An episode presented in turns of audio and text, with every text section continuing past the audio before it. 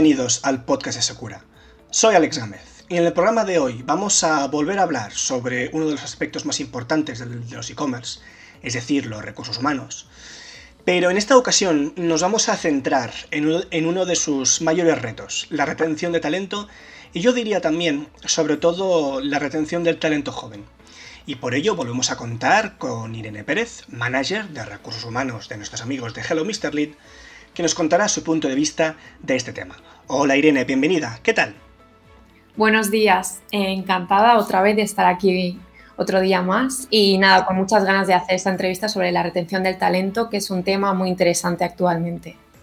Pues justamente la primera pregunta, que es un poco el, el tema principal yo creo, ¿cuáles son los retos actuales en lo que se refiere a la retención de talento? Pues esta es una cuestión muy importante porque la retención del talento actualmente es clave para las empresas, ya que se han dado cuenta que las personas suponen una fuente de ventaja competitiva, ¿no? Entonces existe una alta competitividad entre ellas para captar y retener el talento. Sí que es verdad que hay que tener en cuenta que los retos actuales que tienen las empresas, sobre todo, es debido también a las condiciones eh, precarias que tienen estas, como la temporalidad de los contratos, parcialidad, bajos salarios. Todo esto también afecta al engagement y compromiso de, los empleados, ¿no? Por lo que hace que retener el talento sea más complicado. También otra cuestión que creo que es importante mencionar es que debido al crecimiento y al avance de las tecnologías, eh, se ha generado un entorno mucho más ágil y rápido, en el que el libre mercado ha abierto muchas posibilidades. Actualmente, la fuerza laboral más mayoritaria, que son los millennials, eh, se caracterizan por no tener ese compromiso que igual en antaño sí que se tenía, ¿no? Que, pues bueno, antes pues tú empezabas en una empresa, ¿no? Nuestros padres, abuelos, y, desde bien jóvenes y terminaban jubilándose en la misma. Ahora los millennials no perciben ese compromiso, sino que buscan pues el constante cambio de mejoras en, las condiciones laborales o en nuevos proyectos, eh, oportunidades. Por lo tanto, claro, todo eso ha cambiado y esto supone para las empresas todo un reto y un desafío porque, claro, tiene consecuencias en tanto a, que contratar a una persona tiene un coste eh, por todo lo que lleva y además formar a la empresa cuando ya lleva dos, tres meses y ya puede aplicar todas sus funciones y ser completamente productiva y operativa, esa persona se marcha, ¿no? Entonces esto es un, bueno, es un desgaste para las empresas y un coste al final también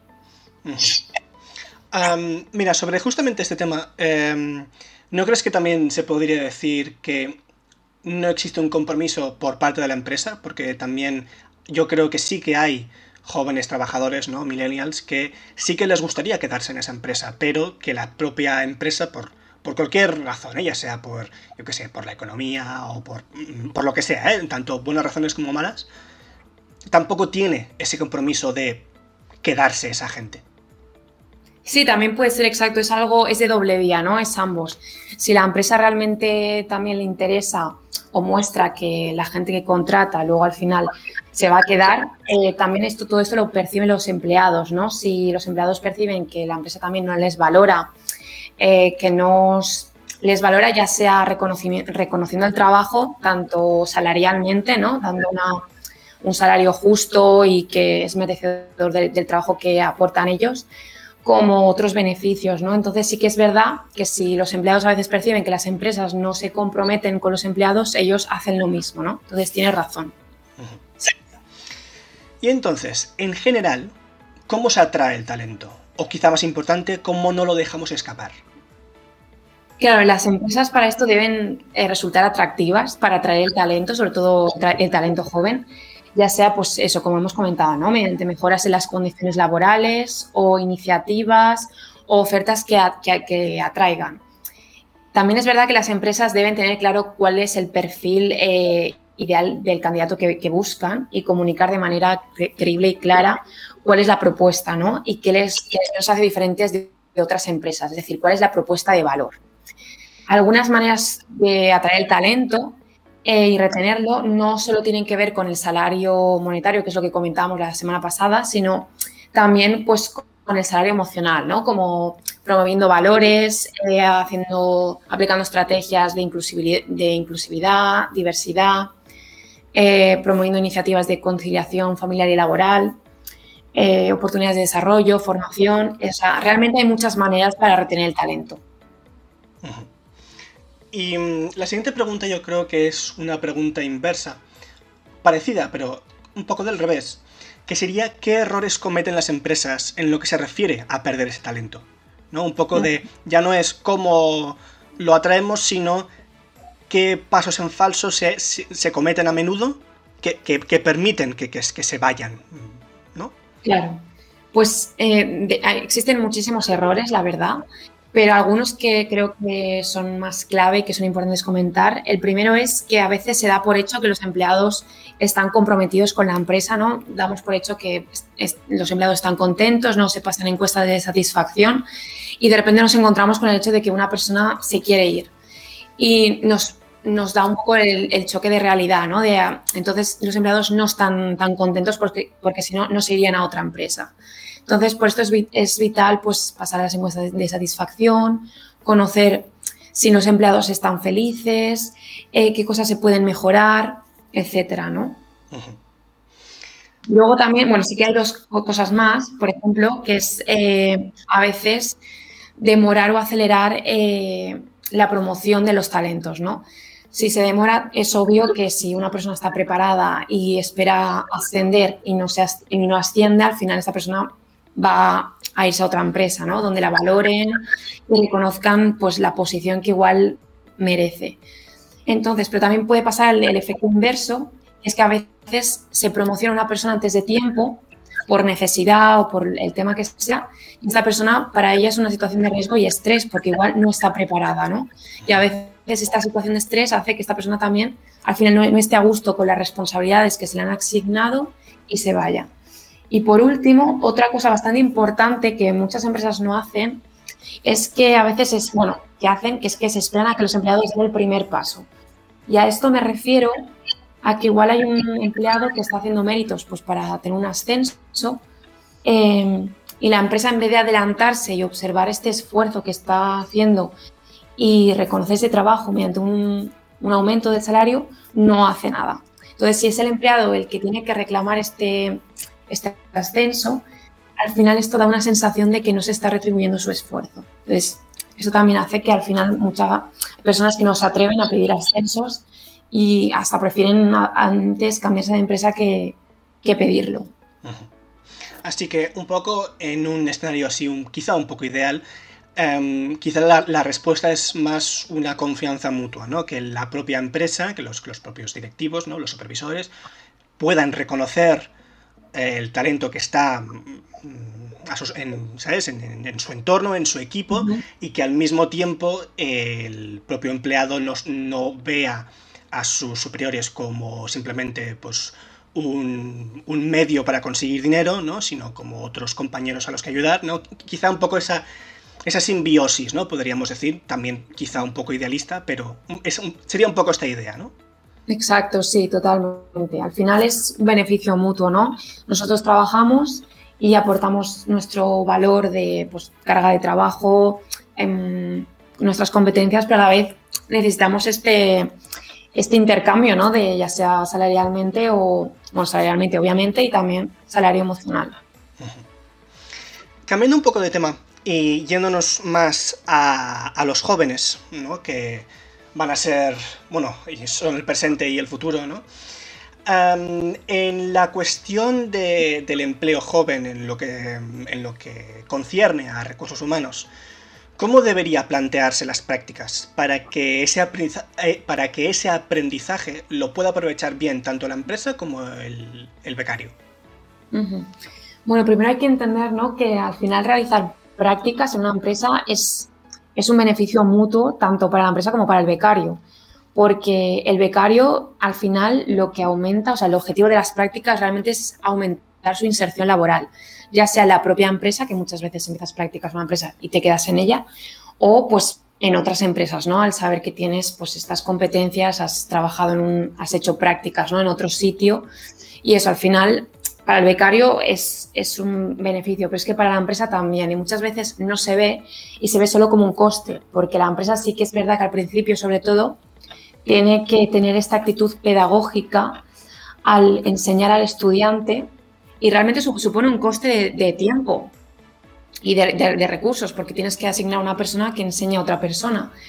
Pero luego muchas veces no, no se ven los beneficios a largo plazo que tiene esto, ¿no? Porque realmente estás formando una persona que, que al final puede ser una apuesta a futuro para ellos mismos, porque es una persona que está formada, que puede encajar con la cultura empresarial y que al final, si las prácticas se han llevado a buen término, has fidelizado a esa persona y seguramente se quiera quedar en la empresa.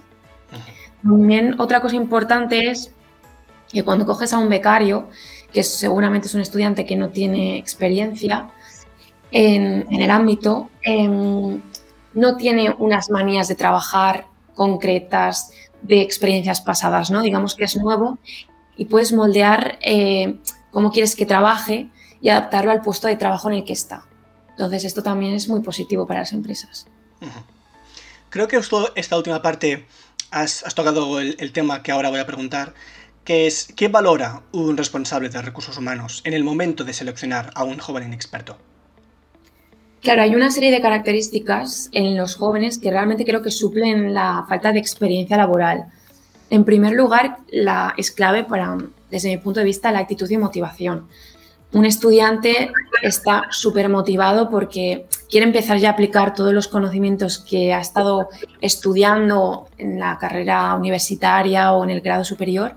Entonces tiene muchísima motivación y esto hace que quiera aprender, que quiera a veces hasta dedicarle más horas de las que tocarían. Entonces realmente es muy positivo contar con personas muy motivadas y esto los jóvenes tienen esta motivación.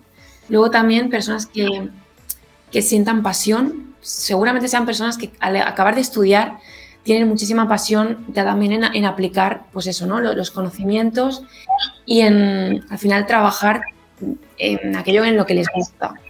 También que sea una persona polivalente, que pueda tener distintas habilidades y aplicarlas en distintas fases del proyecto, eh, que sea, sepa adaptarse, que tenga compromiso, proactividad y también otras características que actualmente se valoran más son eh, eh, la creatividad, el poder trabajar en equipo y que sobre todo tenga conocimientos digitales. Y mm, ya más directamente yo creo por ejemplo, en, las fases ya de selección, ¿no? en la parte de las entrevistas, ese tipo de cosas, más cuando tú entras más en acción, ¿el talento se descubre en la propia entrevista o es algo que aparece más adelante una vez contratado? Pues es que esta es una pregunta que realmente no tengo respuesta ahora. O sea, yo, o sea, diré mi, mi punto de vista porque sí que es verdad que durante la entrevista en ocasiones puedes observar competencias de las personas, ¿no? Que te llaman la atención y ves que puede encajar en el, en el puesto. Pero hay a veces que el hecho de hacer bien una entrevista a veces no significa nada porque actualmente hay muchísimos cursos de formación que te preparan para enfrentarte a una entrevista. Y de hecho, si haces muchas al final, todas al final acaban siendo un poco similares y siguen unos patrones, ¿no? Entonces hay personas que saben venderse muy bien en la entrevista, que tienen grandes habilidades comunicativas y piensas, es un gran talento, pero que luego al final a la hora de trabajar no son trabajadoras, no tienen compromiso y creo que estas dos últimas características son clave al final para que una persona pues trabaje bien y, y sea un valor para la empresa. Entonces, a veces hay personas que son más tímidas, que son más reservadas en la entrevista y al final acaban siendo unos cracks. Entonces, esto también depende del puesto, ¿no? De las características que, que se pidan, pero digamos que poder detectar el talento en una entrevista, en tan solo una entrevista, yo lo veo difícil, pero quizás con años de experiencia se, puede conseguir, no lo sé. Y finalmente, un par de preguntas así un poco más desde mm, tu punto de vista, quizá, quizá un poco más opinativas. ¿En qué destacan positivamente los jóvenes hoy en día que entran en el mercado laboral? Porque antes has comentado un poco lo que valoran las empresas, pero me gustaría saber eh, lo que tú has visto, lo que tú has podido ver que te ha llamado la atención positivamente. Pues la verdad es que actualmente, bueno, los jóvenes ¿no? que pertenecen a la generación millennial, ahora están los de la generación Z, por lo que he podido ver es que están muy preparados, tienen muchísima formación, no solo la carrera universitaria, grado superior, sino que además hacen cursos complementarios eh, y, bastantes, la verdad. Eh, también tienen buen nivel de inglés, ya que se ha ido machacando mucho este tema estos últimos años. Y sobre todo es que son nativos digitales. Y esto es clave.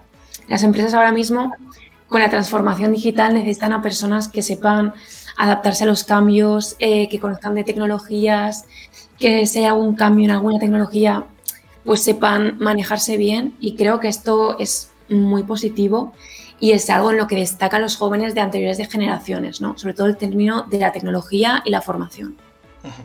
Y finalmente, ¿recuerdas alguna experiencia, ya sea tuya propia o de algún compañero o, que te hayan contado, ¿no? alguna experiencia de retención de talento que fuera un éxito o que te llamase la atención, ¿no? Un poco, quizá un modelo a seguir o algo parecido.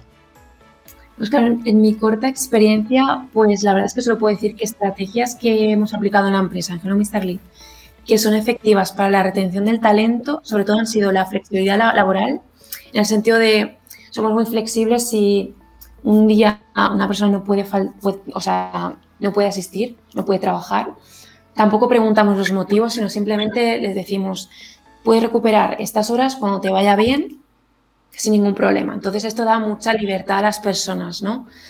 Luego también de un día de cambiar el horario de mañana a de tardes, también no hay ningún problema. Y también el hecho de teletrabajar. Es algo que destacan mucho las personas que están en Hello Mr. Lead, el hecho de poder teletrabajar desde casa por la comodidad y más ahora en tiempos de pandemia. Pues muchas gracias Irene por estar otra vez con nosotros, ha sido un placer escucharte. Muchas gracias a vosotros y nada, encantada otra vez de estar aquí. Para escuchar más podcasts como este nos podéis encontrar en nuestras páginas de iVoox y Spotify. Muchas gracias por escucharnos y nos vemos pronto.